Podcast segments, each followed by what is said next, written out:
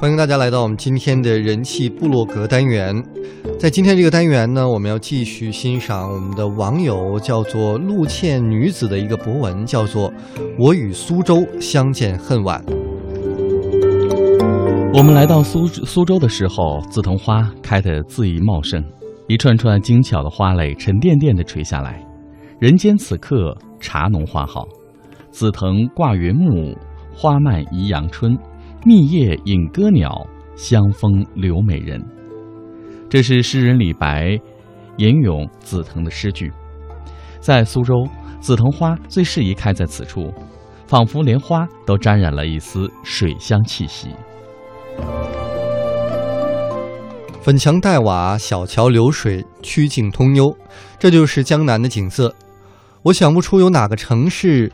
还能够比平江路更能代表苏州老城风情，也在这里，你不会觉得自己是一个太入世的游客，好像你也是来自于这里，都变得风雅起来了。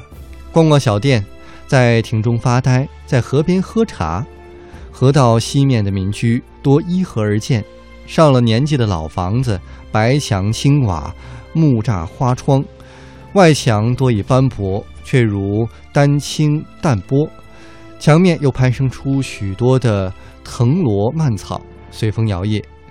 江南匠人的心思玲珑，把园林美学发到发挥到了极致。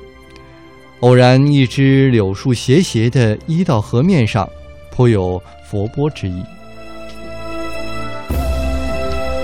苏州是风情的，也带有风骨，恰似江南的女子温婉秀美。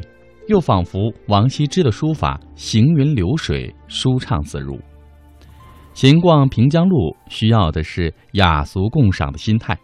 你既要赏得了小雅，也要容得了大俗。都说情不知所起，一往而深。除了京剧，我最喜爱的当是昆曲了。觉得昆曲能够带动我性格里的柔媚。昆曲的美，谁能说得出有多少种呢？深情、苍凉、风雅，无一不是啊。昆曲其曲调如百转春莺，曲中人远依然是余音绕梁，让人沉迷。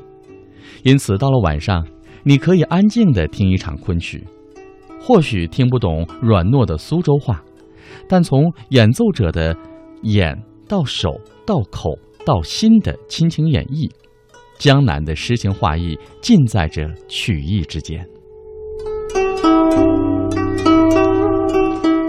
当然，除了我看到所写到的，其实也不过是浅浅之极的浮光掠影。